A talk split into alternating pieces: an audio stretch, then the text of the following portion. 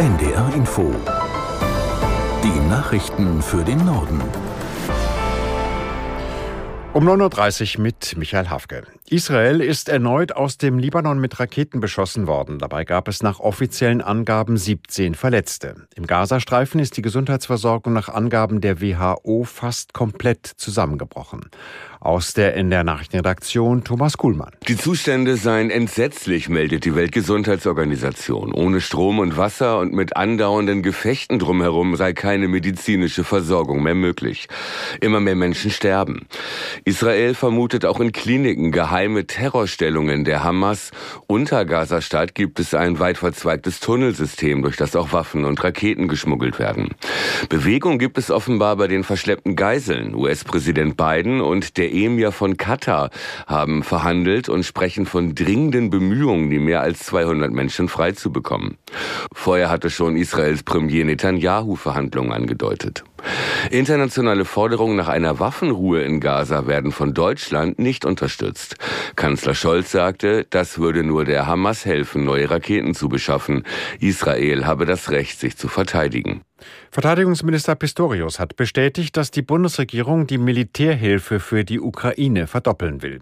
Der SPD-Politiker sagte in der ARD, die geplante Erhöhung sei ein starkes Signal an die Ukraine, dass man sie nicht im Stich lasse. Die Ampelkoalition hatte sich zuvor darauf verständigt, die Unterstützung im kommenden Jahr von vier auf acht Milliarden Euro aufzustocken. Der Haushaltsausschuss des Bundestages soll die zusätzlichen Ausgaben bald auf den Weg bringen. Unter dem Motto für die Republik gegen Antisemitismus sind gestern in Paris viele Menschen auf die Straße gegangen. Laut Polizei nahmen mehr als 100.000 Menschen an der Demonstration teil. Aus Paris Julia Borutta. Es herrschte eine fast feierliche Stille auf dem Protestzug, unterbrochen nur von Wellen von Applaus, den sich die Teilnehmenden gegenseitig spendeten, und von der Marseillaise. Die Menge zog vom Pariser Invalidendom im Herzen der Stadt bis zum Senat. Als die ersten ankamen, waren die letzten noch nicht losgegangen. Die Initiatoren der Demonstration werteten die große Teilnehmerzahl als Zeichen der Hoffnung. Man habe das schönste Bild Frankreichs gezeigt, sagte die Präsidentin der Nationalversammlung Yael Brun-Pivet. Präsident Macron nahm nicht an der Demonstration teil.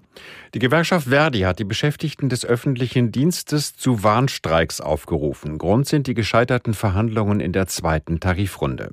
Aus der NDR Nachrichtenredaktion Amir Brecht. Schulen, Kitas oder Ämter. Ab heute soll es im gesamten Norden Streiks geben. An jedem Streiktag soll laut Verdi ein anderer wichtiger Bereich im Fokus stehen. In Niedersachsen wird es zuerst in Braunschweig und Oldenburg Streiks geben später auch in Hannover, Bremen und Lüneburg. In Schleswig-Holstein soll erst die Universitätsklinik in Lübeck und Freitag dann die in Kiel bestreikt werden. Verdi fordert für die Beschäftigten im öffentlichen Dienst 10,5 Prozent mehr Einkommen, mindestens aber 500 Euro mehr im Monat. Das findet die Tarifgemeinschaft deutscher Länder zu hoch. Die nächste Verhandlungsrunde ist für den 7. Dezember angesetzt. Das Bürgergeld wird in diesem Jahr mehr Geld kosten, als im Haushalt eingeplant war. Das Bundesarbeitsministerium bestätigte Mehrausgaben von insgesamt 3,25 Milliarden Euro. Aus Berlin Uli Haug. Erst am vergangenen Donnerstag hatte die Bundesregierung den Haushaltsausschuss über zusätzliche Kosten für das Bürgergeld von 2,1 Milliarden Euro informiert. Jetzt kommen noch einmal 1,15 Milliarden Euro für Unterkunft und Heizung dazu. Das SPD-geführte Bundesarbeitsministerium macht gestiegene Miet- und Heizkosten für den Mehrbedarf an Geld verantwortlich. In einem Schreiben aus dem FDP-geführten Finanzministerium wird dagegen als Hauptgrund die gestiegene Zahl der Betroffenen genannt. Gegenüber den bisherigen Erwartungen wird in diesem Jahr von höheren Arbeitslosenzahlen ausgegangen. Hinzu führe der andauernde russische Angriffskrieg zu vielen ukrainischen Geflüchteten im Land, die sofort Anspruch auf Bürgergeld haben. Der Wolfsburger Autobauer Volkswagen hat einem Medienbericht zufolge sein geplantes Sparprogramm konkretisiert. Wie das Handelsblatt schreibt, sollen die Personalkosten der Volkswagen AG im sogenannten indirekten Bereich bis zum Jahr 2026 um ein Fünftel sinken. Dieser Bereich umfasse Volkswagens Verwaltungsapparat, in dem rund 40.000 Büroangestellte beschäftigt seien. Volkswagen verhandelt zurzeit mit dem Betriebsrat über milliardenschwere Einsparungen für die renditenschwache Hauptmarke VW. Die ersten Gespräche wurden im Oktober geführt. Gut vier Wochen nach der Wahl in Polen kommt heute das neue Parlament zu seiner ersten Sitzung zusammen. Zunächst werden die Abgeordneten einen Parlamentspräsidenten wählen. Außerdem wird die amtierende Regierung von Ministerpräsident Morawiecki zurücktreten. Bei der Wahl am 15. Oktober hatte ein Dreierbündnis unter Führung des ehemaligen EU-Ratspräsidenten Tusk eine deutliche Mehrheit im Sejm, dem Unterhaus des Parlaments, errungen.